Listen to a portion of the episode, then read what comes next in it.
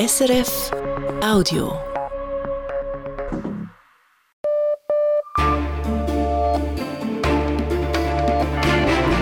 Radio SRF, Echo der Zeit mit Ivan Lieberherr. Unsere Themen am Donnerstag, dem 11. Januar. Chinas Premier in der Schweiz, wie die bilateralen Beziehungen entwickelt werden sollen. Israel vor dem Internationalen Gerichtshof, weshalb die Klage ausgerechnet aus Südafrika kommt. Polens abgewählte Regierung, wie sie ihren Einfluss im Staatsapparat behalten will. Deutschlands extreme Rechte, wie sie Millionen von Menschen aus dem Land vertreiben will. An einem geheimen Treffen wurde ein Masterplan diskutiert. Und defekte Heizungen in Russland, weshalb das sogar Präsident Putin auf den Plan ruft. Der chinesische Premierminister Li Qian ist einer der hohen Gäste am diesjährigen Weltwirtschaftsforum in Davos. Bei seiner Reise in die Schweiz trifft Li am Montag auch Bundespräsidentin Viola Amherd und weitere Bundesräte zu einem offiziellen Besuch. Welche Stellung die Schweiz für China hat und worum es bei den Treffen gehen könnte, Ostasien-Korrespondent Samuel Emch. Ein offizieller Besuch eines so hochrangigen chinesischen Beamten ist ein Zeichen für intakte Beziehungen. Diese hätten sich gut entwickelt, kommentierte die Sprecherin des Außenministeriums heute. Für China ist die Schweiz nur eine erste Station in Europa. So wird der Besuch von Premierminister Li Qiang in Bern der Start für eine ganze Serie von Besuchen in europäischen Hauptstädten sein. Die Schweiz ist für China aber zentral vor allem auch in wirtschaftlicher Hinsicht. Es geht zum einen um den Zugang zu europäischem Kapital. So können sich chinesische Unternehmen dank speziellen Vereinbarungen an der Schweizer Börse kotieren lassen, sprich Geld aufnehmen. Speziell für ein europäisches Land ist zum anderen auch das Freihandelsabkommen zwischen China und der Schweiz, welches den bilateralen Handel seit fast zehn Jahren prägt. Ob der Besuch des Premierministers Li Qiang Anlass wird, um dieses aufzufrischen, so wie es sich die Schweizer Wirtschaft wünscht, dazu gab es von chinesischer Seite heute keinen konkreten Hinweis. Die Sprecherin des chinesischen Außenministeriums beschränkte sich vorwiegend auf allgemeine Aussagen zu den langen und guten Beziehungen zur Schweiz.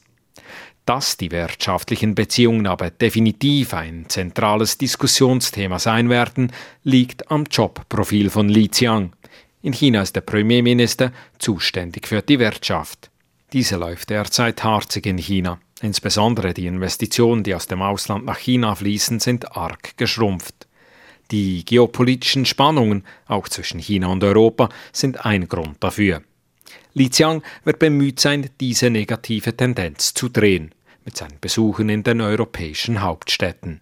Seine Mission beginnt am Montag in Bern.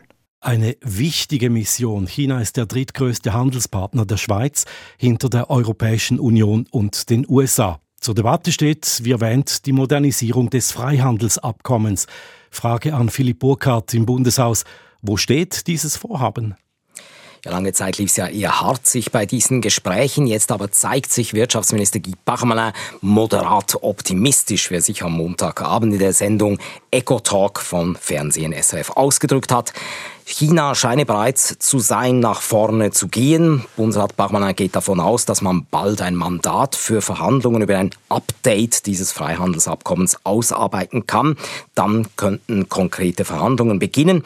Nun das Treffen vom Montag zwischen dem chinesischen Ministerpräsidenten und Bundespräsidentin Viola Amherd könnte diesen Prozess allenfalls befördern.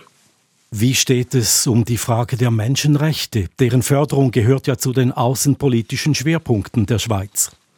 Ja, da gibt es diesen sogenannten Menschenrechtsdialog mit China, der seit 1991 läuft, allerdings mit einem langen Unterbruch. Zwischen Juni 18 und Juli des letzten Jahres boykottierte China diesen Dialog aus Verärgerung über die öffentliche Kritik der Schweiz am Umgang Chinas mit den Uiguren. Seit letzten Sommer nun ist der Dialog wieder in Gang. Da hat die 17. Runde stattgefunden, allerdings unter Ausschluss von Schweizer Menschenrechtsorganisationen, die das Schweizer Außen Außendepartement eigentlich hätte dabei haben wollen. China machte zur Bedingung, dass diese NGOs nicht zu den Gesprächen zugelassen werden. Die Gespräche sollen weitergehen, aber das läuft nicht auf Präsidialebene am Montag. Der Bundesrat hatte 2021 eine China-Strategie beschlossen, um einheitlich gegenüber der Volksrepublik aufzutreten. Diese Strategie läuft in diesem Jahr aus. Was dann? Dann wird es effektiv eine Nachfolgestrategie für die nächsten vier Jahre geben. Das hat Staatssekretär Alexandre Fasel im Außendepartement kürzlich bestätigt. Die Strategie wird im EDA zurzeit ausgearbeitet. Das macht die Schweiz aber selbstständig, ohne Einbezug von China. Die Strategie wird also sicher kein Thema sein beim Treffen am Montag. Man wird sich vielmehr über die geopolitische Lage unterhalten, über die Situation in der Ukraine zum Beispiel. Und es wird hier in Bern vor allem auch als positive positives Zeichen von China gegenüber der Schweiz gedeutet, umso mehr als der Anstoß für das Treffen offenbar von chinesischer Seite gekommen sein soll. Informationen von Philipp Burkhardt direkt aus dem Bundeshaus. Besten Dank. Das Schweizer Stimmvolk kann wohl im Sommer oder Herbst über den Ausbau des Autobahnnetzes abstimmen. Das Referendum gegen den vom Parlament beschlossenen Ausbau ist zustande gekommen. Mario Sturni. Verschiedene Organisationen, Verbände und Parteien haben am Morgen bei der Bundeskanzlei das Referendum eingereicht. Laut dem Verkehrsclub VCS und der Umweltschutzorganisation Umverkehr haben sie 100.000 Unterschriften gesammelt. Nötig gewesen wären 50.000. Das Parlament hatte im Herbst 5,3 Milliarden Franken für den Ausbau des Schweizer Autobahnnetzes bewilligt. Die Gegnerinnen und Gegner des Ausbaus sagen, ein solcher würde zu mehr Verkehr führen. Im Kanton Wallis soll auch künftig professionell Fußball gespielt werden. Um dies sicherzustellen, haben der Kanton, die Stadt Sitten, der FC Sion und der Walliser Fußballverband eine gemeinsame Absichtserklärung unterzeichnet. Diese hält unter anderem fest, dass es im Wallis ein Stadion mit rund 50, mit, Verzeihung, mit rund 15.000 Sitzplätzen geben soll. Ob ein neues Stadion gebaut oder das aktuelle Stadion Tourbillon saniert werden soll, wird geprüft. Der Kanton klärt zudem ab, ob er sich am Projekt finanziell beteiligen wird. Die iranische Marine hat im Golf von Oman einen griechischen Öltanker beschlagnahmt. Die staatliche iranische Nachrichtenagentur IRNA meldet, der Tanker sei aufgrund eines Gerichtsbeschlusses beschlagnahmt worden und in Richtung eines iranischen Hafens geleitet worden. Der Tanker war offenbar unterwegs von Basra in Irak nach Aliaga in der Türkei.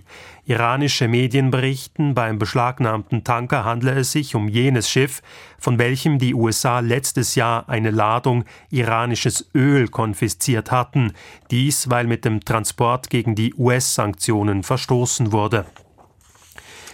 Nach wiederholten Angriffen durch die Houthi-Rebellen auf Schiffe im Roten Meer werden deutlich weniger Güter über diesen Weg transportiert. Die in Container transportierte Frachtmenge sei um mehr als die Hälfte zurückgegangen, schreibt das Institut für Weltwirtschaft im deutschen Kiel. Aktuell würden rund 200.000 Container pro Tag über das Rote Meer verfrachtet. Im November seien es noch rund 500.000 gewesen. Der Welthandel sei von November auf Dezember um 1,3 Prozent zurückgegangen. Zum Skirennsport. Dort hat es für den Nidwaldner Marco Odermatt eine Premiere gegeben. Am Lauberhorn in Wengen holte er sich seinen 30. Weltcupsieg und den ersten in der Abfahrt. Die verkürzte Strecke absolvierte Odermatt mit 58 Hundertstelsekunden Vorsprung auf den Zweitplatzierten, den Franzosen Cyprien Sarrazin. Dritter wurde in Wengen der Norweger Alexander Kilde.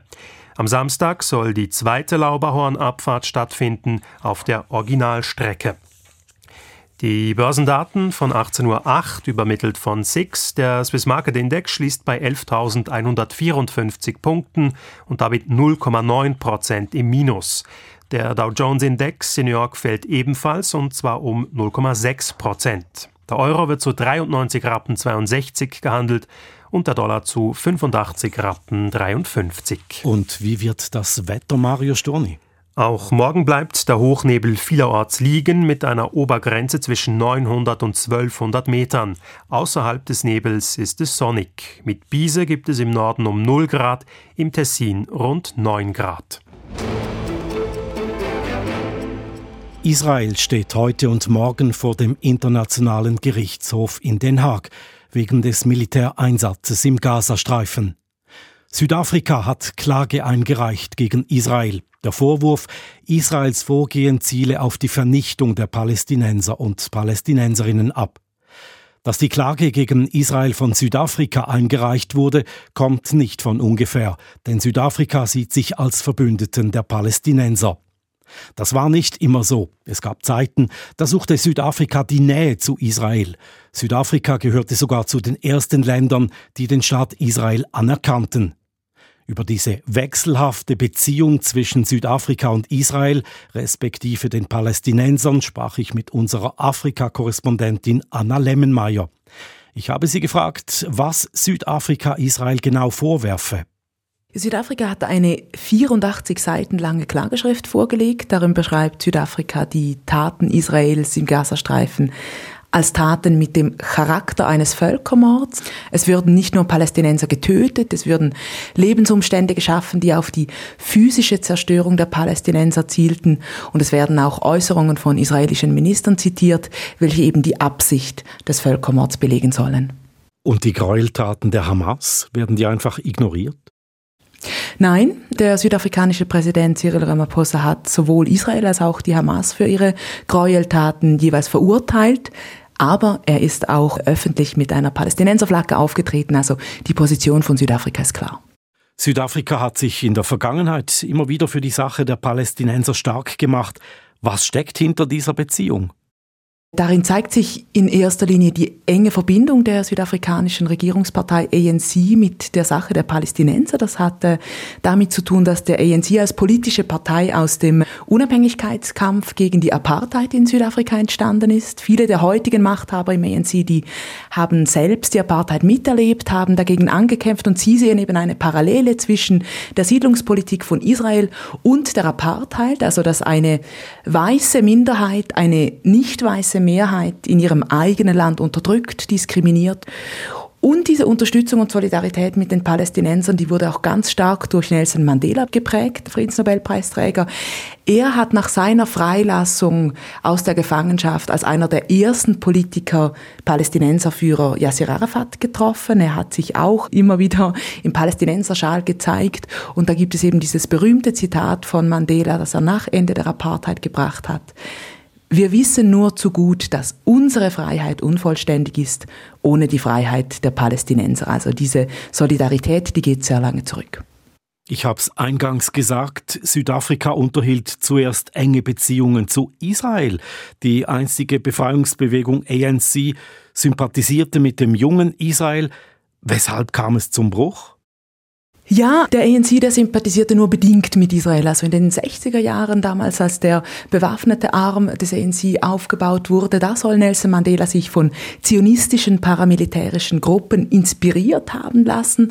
Damals war Israel auch bei vielen jungen afrikanischen Ländern beliebt, die soeben die Unabhängigkeit erlangt hatten.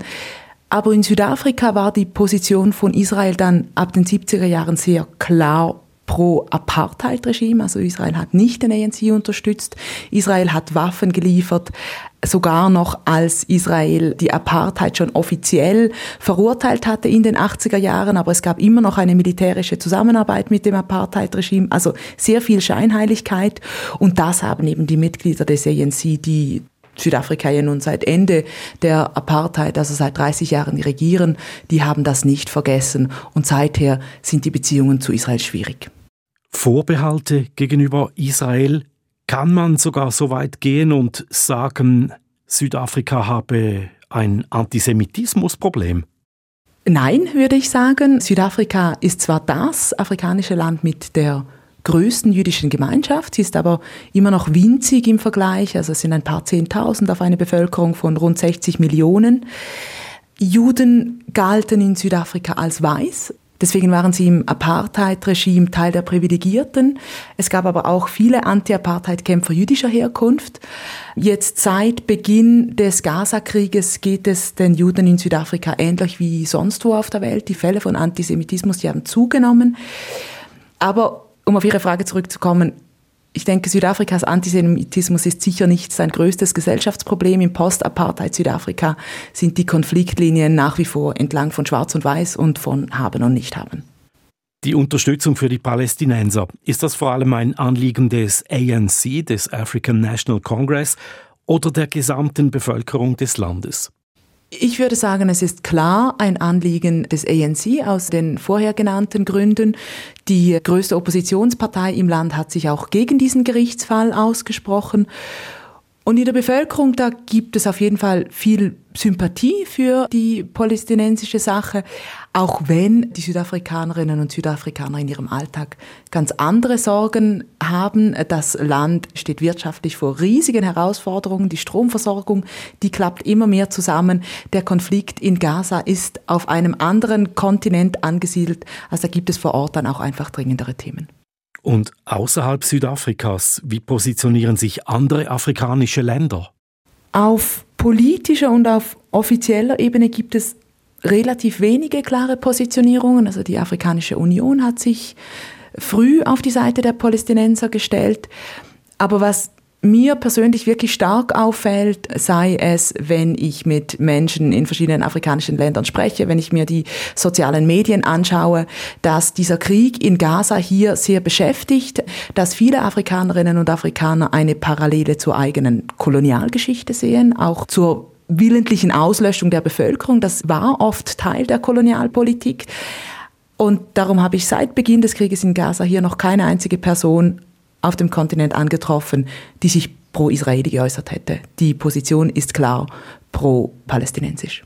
Einschätzungen unserer Afrika-Korrespondentin Anna Lemmenmeier. Das ist das Echo der Zeit von Radio SRF. Hier geht's weiter mit den neuen Konzessionen für private Radios und Fernsehstationen in der Schweiz. Da gibt's Überraschungen zu vermelden mit dem Streit um die öffentlich-rechtlichen Medien in Polen, mit einem Geheimplan, um Zuwanderer in Deutschland loszuwerden und mit Eiszapfen in russischen Wohnungen, die für großen Ärger im Volk sorgen. Das Bundesamt für Kommunikation, das BAKOM, hat am Nachmittag bekannt gegeben, welche Regionalradios und Fernsehsender ab 2025 eine Konzession und damit Geld vom Bund erhalten. Vieles bleibt beim Alten, doch in der Südostschweiz und im Seeland kommt es wohl zu gewichtigen Wechseln. Unter anderem feiert Radiopionier Roger Schawinski einen Erfolg. Medienredaktor Salvador Attersoy berichtet. Das Interesse am heutigen Entscheid war groß. Verständlich, es geht um viel Geld. Rund eine halbe Milliarde Franken erhalten konzessionierte Sender total für die Periode von 2025 bis 2034. Entsprechend viele Gesuche gab es, 51 Eingaben für 38 Konzessionen. Zu einer großen Überraschung kommt es in der Südostschweiz. Radio Südostschweiz verliert seine Konzession nach Jahrzehnten an Radio Alpin, ein Projekt unter der Führung des Zürcher Medienpioniers Roger Schawinski. Ich bin total begeistert. Ich freue mich, äh, dass unser Gesuch als das Bessere beurteilt worden ist. Die Radekonzession in der Südostschweiz ist mit rund 2,8 Millionen Franken Gebührengeldern verbunden, eine der höchsten Summen im Radiobereich, was aber auch mit der schieren Größe des Verbreitungsgebietes zu tun hat. Der heute 78-jährige Gründer von Radio 24 hatte sich bereits bei der letzten Vergabe vor 15 Jahren um diese Konzession beworben, unterlag aber damals. Seither habe einiges geändert, sagt Bernhard Meissen, Direktor des BAKOM. Ja, natürlich, äh, seit 15 Jahren hat sich die ganze Radiowelt verändert. Ähm, man hat vielleicht ganz andere Möglichkeiten heute, als man vor 15 Jahren hatte. Ähm, und das äh, Dossier von Radio Alpin hat einfach etwas mehr überzeugt als das von Radio Südostschweiz.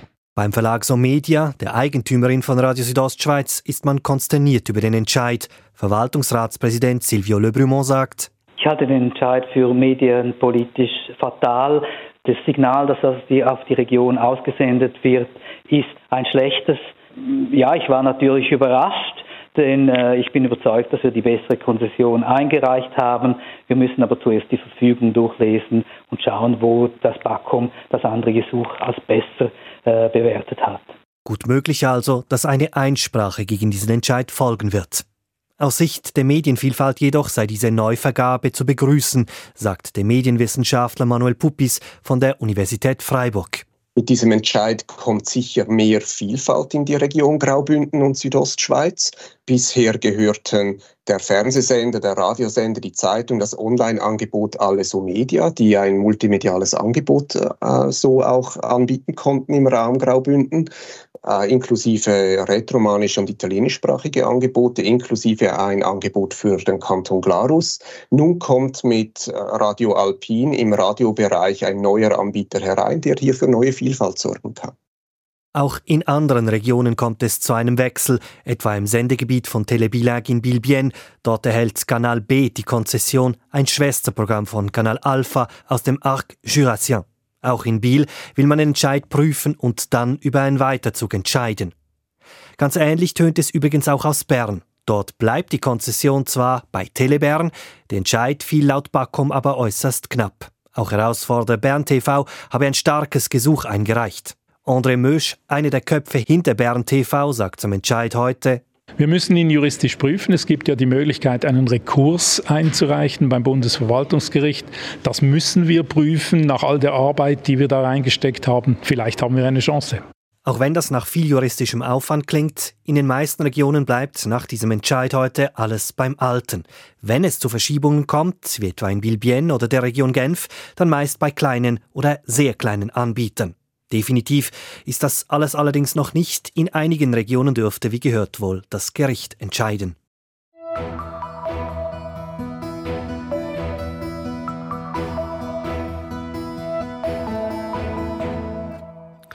In Polen spitzt sich der Machtkampf zu zwischen der neuen Mitte-Links-Regierung von Donald Tusk und der abgewählten nationalkonservativen Peace-Partei. Die verteidigt hartnäckig ihren Einfluss im Staatsapparat. Heute hat sie ihre Anhängerinnen und Anhänger zu einer Großkundgebung nach Warschau gerufen. Zugeschaltet ist Osteuropa-Korrespondent Roman Villinger. Sind viele Menschen dem Ruf der Peace gefolgt? Die Warschauer Stadtbehörden schätzen, dass rund 35.000 gekommen sind. Die Nationalkonservativen selbst sprechen von über 100.000 Teilnehmenden. Auf jeden Fall ist es ein ziemlich beeindruckender Demonstrationszug, der da gerade durch Warschau zieht. Die Peace hat aus dem ganzen Land hunderte Busse mit Demonstrierenden in die Hauptstadt gebracht.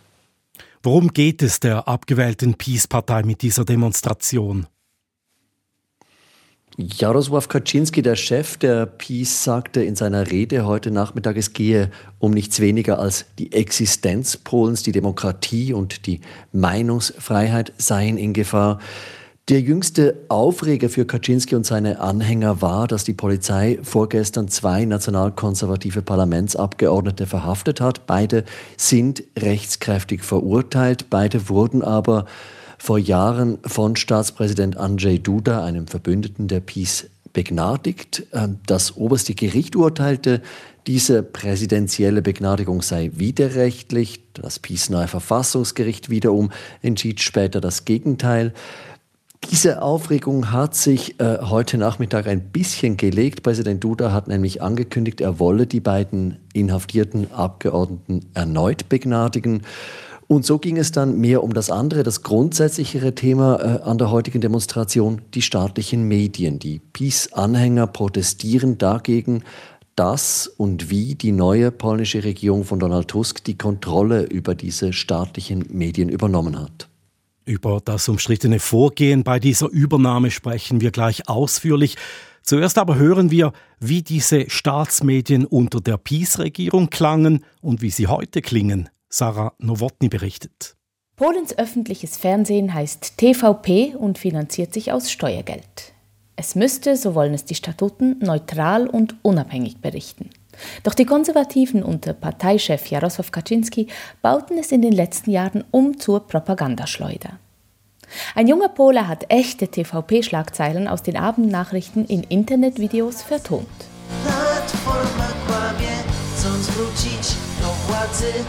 Die Opposition lügt, weil sie an die Macht zurückkehren möchte.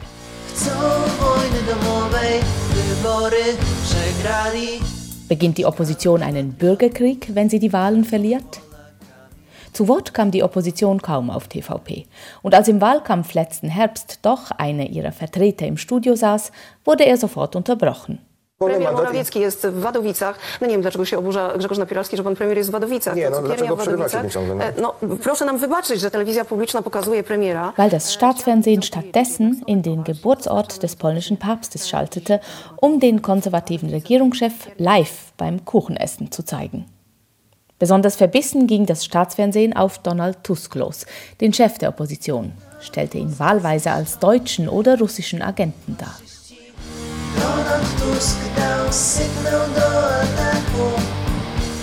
Donald Tusk blies zum Angriff. Donald Tusk allerdings ist seit Dezember Polens neuer Regierungschef. Um 19.30 Uhr klingen die Abendnachrichten neuerdings ganz anders, seit der ersten Folge. Wir müssen einfach informieren, sagt der neue Moderator. Musimy po prostu informować. Dann laufen gleich zwei Beiträge darüber, wie verzerrt das alte TVP war. Darüber, dass der neue Sender für alle Polinnen und Polen da sein will. Nie będzie chamstwa, nie będzie szczucia, nie będzie wykluczania. Ohne Lügen, sagt ein Programmmacher, ohne Hetzerei, ohne jemanden auszuschließen. Allerdings kommt in der ersten Folge der Nachrichten die neue konservative Opposition kaum zu Wort, nur ein Foto ihrer Chefs wird eingeblendet. Auch in den Beiträgen, in denen es darum geht, was die Regierung schon alles getan hat für Polen, gibt es kaum Widerrede. Noch im Wahlkampf sagte Regierungschef Tusk, die Konservativen hätten Angst, er werde das Staatsfernsehen einfach zu seinem Propagandakanal machen. Panu nawet przez chwilę taka myśl powstała w głowie, że jak ja wygram wybory, to telewizja publiczna będzie taka sama, tylko w drugą stronę. Dabei habe er viel Schlimmeres vor. Er wolle wirklich unabhängige öffentliche Medien erschaffen. Sarah Nowotny. Schon jetzt sind die Staatsmedien nicht mehr Propagandakanäle für die politischen Ansichten der Peace-Partei. Roman Fillinger, was hat die neue Regierung denn bereits verändert beim öffentlich-rechtlichen Rundfunk? Nun, sie hat rasch und auch massiv eingegriffen. Der neue Kulturminister hat schon nach wenigen Tagen in Amt in Eigenregie das ganze Spitzenmanagement und die Aufsichtsräte der öffentlichen Medien entlassen. Seine Begründung, vor allem das Staatsfernsehen missachte seinen Auftrag ausgewogen zu berichten, das sei inakzeptabel, deshalb die Entlassungen.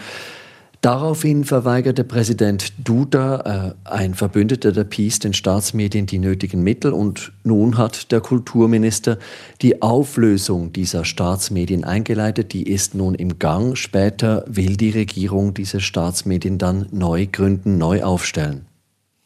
Beschränkt sich die Kritik auf die Peace-Partei, respektive wie tönt es in den eigenen Reihen in Tusks Umfeld? Es gibt schon auch in den eigenen Reihen von Donald Tusk Kritik, zum Beispiel von regierungsfreundlichen Juristinnen, die zweifeln daran, dass das Vorgehen der Regierung ganz legal ist. Diese Frage werden letztlich Gerichte beantworten müssen. Ein erstinstanzliches Gericht hat die Entlassung der Führungsriege durch den Kulturminister bei den Staatsmedien bereits für rechtswidrig erklärt. Andere Gerichte werden sich mit der Frage befassen müssen, ob die Staatsmedien überhaupt aufgelöst werden können. Und äh, ganz abgesehen vom rechtlichen Aspekt gibt es auch Kritik daran, dass die Regierung Tusk zu wenig erklärt, wie sie denn künftig die Unabhängigkeit der Staatsmedien garantieren will. Gibt es ähnliche Machtkämpfe wie jetzt bei den Medien auch in anderen Bereichen des Staatsapparats? Ja, solche Machtkämpfe gibt es in einigen Bereichen. Die PiS hat in acht Jahren an der Macht in fast allen staatlichen Institutionen politisch genehme Führungspersonen installiert. Sie ist dabei deutlich weitergegangen als alle anderen demokratisch gewählten Regierungen Polens vor ihr. Das ist besonders gravierend in der Justiz. Dort hat die PiS nämlich viele Richterposten mit politischen Verbündeten besetzt, so viele, dass der Europäische Gerichtshof beispielsweise das polnische Verfassungsgericht nicht mehr als unabhängiges Gericht anerkennt. Und da wieder für Unabhängigkeit zu sorgen, das dürfte noch viel schwieriger werden als jetzt bei den staatlichen Medien. Welche Rolle spielt dabei Präsident Duda? Er gehört zum Lager der abgewählten Peace-Partei und es scheint, als wolle er die neue Regierung ausbremsen, wo er nur kann. Ja, so scheint es tatsächlich. Als Präsident hat er ja auch die Macht dazu. Er kann gegen jedes neue Gesetz sein Veto einlegen und dieses Veto kann dann nur mit 60 Prozent der Stimmen in der großen Kammer des Parlaments überstimmt werden. So viele Stimmen hat die Regierung von Donald Tusk nicht und das heißt, die neue polnische Regierung kann Gesetze nicht so ändern, wie sie es müsste, um beispielsweise die Gerichte auf ordentlichem, auf legalem Weg wieder unabhängig zu machen. Zumindest kann sie es nicht, solange Präsident Duda im Amt bleibt und das bleibt er voraussichtlich bis 2025. Informationen und Einschätzungen direkt aus Warschau von unserem Korrespondenten Roman Villinger. Vielen Dank.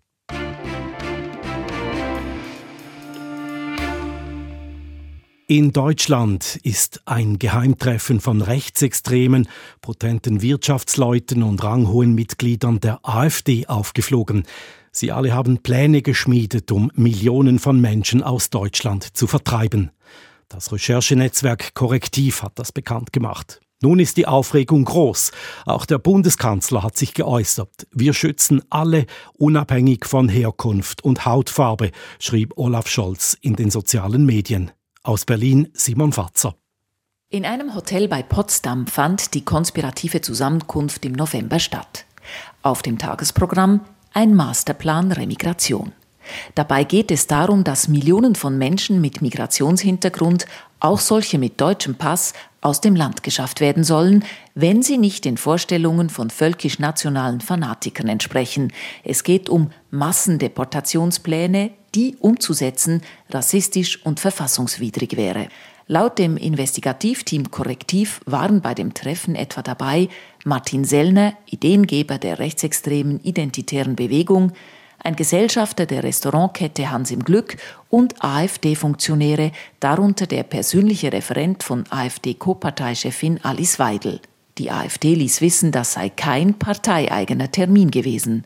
Sie schreibt lieber Schlagzeilen über ihre anhaltend hohen Zustimmungswerte als über die Nähe zur identitären Bewegung, denn die steht bei der AfD auf einer Unvereinbarkeitsliste, Mitglieder dürfen also nicht bei den Identitären sein. Die öffentliche Empörung über das Geheimtreffen ist groß. Dabei ist wenig von dem bekannt gewordenen wirklich neu. Dass Leute selbst aus der AfD-Parteispitze gesichert rechtsextrem sind, sagt der Verfassungsschutz schon lange. Genauso kann man wissen, dass AfD-Bundestagsabgeordnete auch Rechtsextreme in ihren Büros beschäftigen. Den Aufbau sogenannter Remigrationsprogramme wiederum, unerwünschte Menschen auszuschaffen also, verlangt die AfD ganz offiziell in ihrem EU-Wahlprogramm. Die jüngsten Enthüllungen versetzen der ohnehin laufenden Diskussion um ein Verbot der AfD nun neuen Schwung. Die Partei hat gute Aussichten, bei ostdeutschen Wahlen im Herbst genau dort großen Erfolg zu feiern, wo sie laut Verfassungsschutz rechtsextrem ist, zum Beispiel in Thüringen. Man müsse sie verbieten, weil sie die freiheitlich-demokratische Grundordnung bedrohe, sagen Befürworterinnen. Ein Verbot hätte kaum Erfolgsaussichten, würde bloß Märtyrer schaffen und das Problem ja nicht grundsätzlich lösen, so die Gegner. Viel wichtiger wäre es, eine demokratische Antwort zu geben. Dazu allerdings müssten die demokratischen Parteien enger zusammenstehen und die Empörung über das rechtsextreme Gedankengut müsste auch in der Zivilgesellschaft viel lauter sein. Denn ein zunehmender Teil der Menschen entscheidet sich für die AfD nicht mehr bloß aus Protest und trotz derer teilweisen rechtsextremen Gesinnung, nein, ein zunehmender Teil wählt sie wegen ihrer Haltung. Das ist das Echo der Zeit am Donnerstagabend. In den nächsten Minuten haben wir es von kalten Wohnungen in Russland, was die Bevölkerung verärgert, und von imposanten Mützen für die Palastwache in London. Britinnen und Briten streiten leidenschaftlich darüber, ob diese unbedingt aus echtem Bärenfell sein müssen. In mehreren Städten in Russland sind die Heizungen ausgefallen. Zehntausende Menschen sind betroffen. Und das gerade zur kältesten Jahreszeit bei teilweise minus 30 Grad. Das löst Verzweiflung aus und Wut auf die Behörden. Präsident Wladimir Putin persönlich hat intervenieren müssen. Russland-Korrespondent Callum McKenzie berichtet. Wladimir Wladimirovich, hören Sie uns an und helfen Sie uns, appelliert eine Gruppe Menschen in einem Video auf der russischen Online-Plattform Vkontakte. Sie erzählen von seit Monaten defekten Heizungen, Temperaturen um 5 Grad in ihren Schlafzimmern. Sie zeigen Eiszapfen, die sich an der Innenseite ihrer Fenster gebildet haben. Um nicht zu erfrieren, tun wir alles, um ein wenig Wärme zu generieren, sagte eine Frau, etwa den Backofen einschalten und die Ofentür offen lassen. Die Leute stammen aus der Siedlung Novosawidowski, nicht weit von Moskau. Sie sind nicht die einzigen in Russland, die frieren. Laut russischen Medien waren gestern bis zu 100.000 Menschen von Heizungsausfällen betroffen. Heute kamen zahlreiche Wohnblocks in den Großstädten Saratow und Novosibirsk hinzu. Viele Bewohnerinnen und Bewohner haben sich mit verzweifelten Botschaften an den Kreml gewandt. Sie kritisieren die untätigen lokalen Behörden und bitten Putin, das Problem endlich zu lösen. Diese Woche befahl der Präsident dem Ministerium für Katastrophenschutz, den Betroffenen zu helfen. Dem Kreml passt es, wenn er zeigen kann, die Zentralregierung unterstütze die einfachen Leute, die von unfähigen Lokalfürsten im Stich gelassen würden. Tatsächlich scheinen die Heizprobleme in gewissen Regionen mit Korruption in der Ortsverwaltung zusammenzuhängen. Doch das Problem geht tiefer. Korruption gibt es in Russland auch auf höchster Ebene. Staatliche Investitionen fließen oft an die Elite. Dies führt dazu, dass die Infrastruktur in den Machtzentren Moskau und St. Petersburg instand gehalten wird, nicht aber in den verarmten Provinzen des Landes. Seit Putin Milliarden in die Rüstungsindustrie pumpt, um in der Ukraine die Oberhand zu gewinnen, bleibt noch weniger Geld für Straßen, Spitäler oder Heizsysteme übrig. Das kratzt am Image, das der Kreml seinem Volk vermitteln will, gerade in den Monaten vor den Präsidentschaftswahlen. Eine Ausstellung in Moskau zeigt derzeit Russlands Regionen als Zentren des technischen Fortschritts. Die Bilder von Hightech-Laboren und Fabriken passen kaum zur Realität von maroden Heizungsrohren und Kraftwerken aus der Sowjetzeit. Doch die Botschaft des Kremls, die Putin bei der Wiederwahl ein Rekordresultat bescheren soll, ist diese. Russland floriere, von den Folgen des Krieges spüre die Bevölkerung kaum etwas.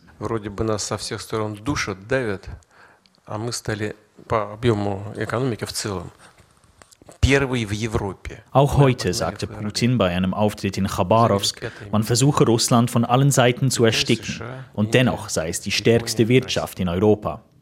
Derweil heißt es in Novosawidowski, bei uns wird nicht gekämpft, aber wir leben wie in der Blockade von Leningrad im Zweiten Weltkrieg.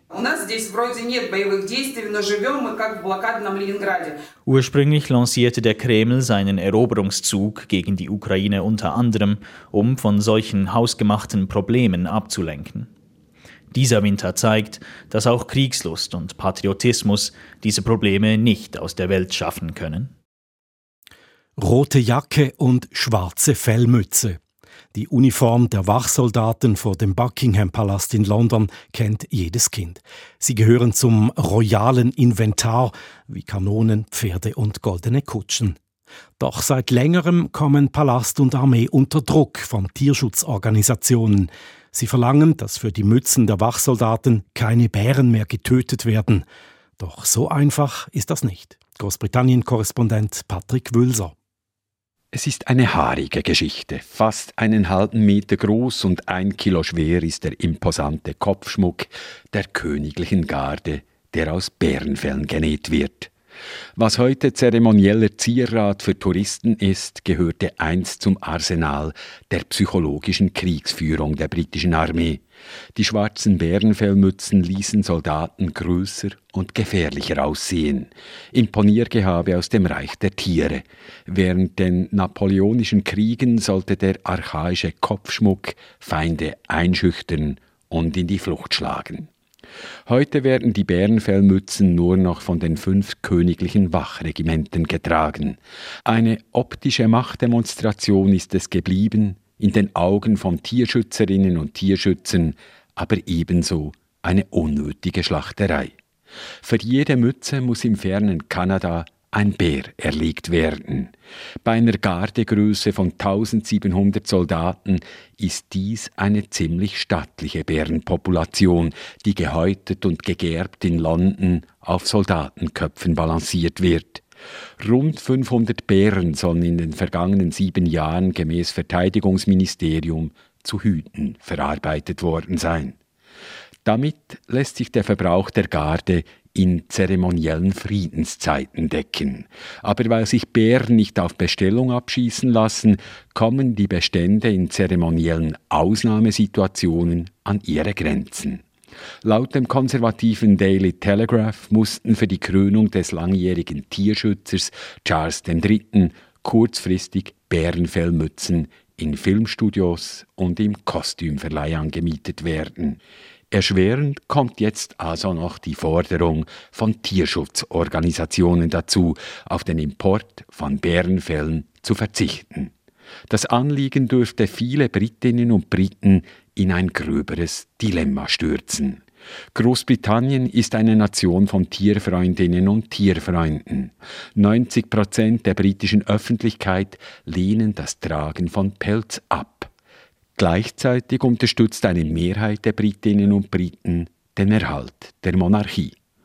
Um zur royalen Prachtentfaltung, welche die britischen Untertanen regelmäßig über die wachsenden Zumutungen des Alltags hinweg tröstet, gehören neben Kutschen und Kanonen eben auch Bärenfellmützen. Dafür haben die Tierschutzorganisationen Verständnis. Sie fordern nicht die Abschaffung der Hüte, sondern lediglich, diese künftig aus künstlichem Fell herzustellen. Doch das britische Verteidigungsministerium winkt ab.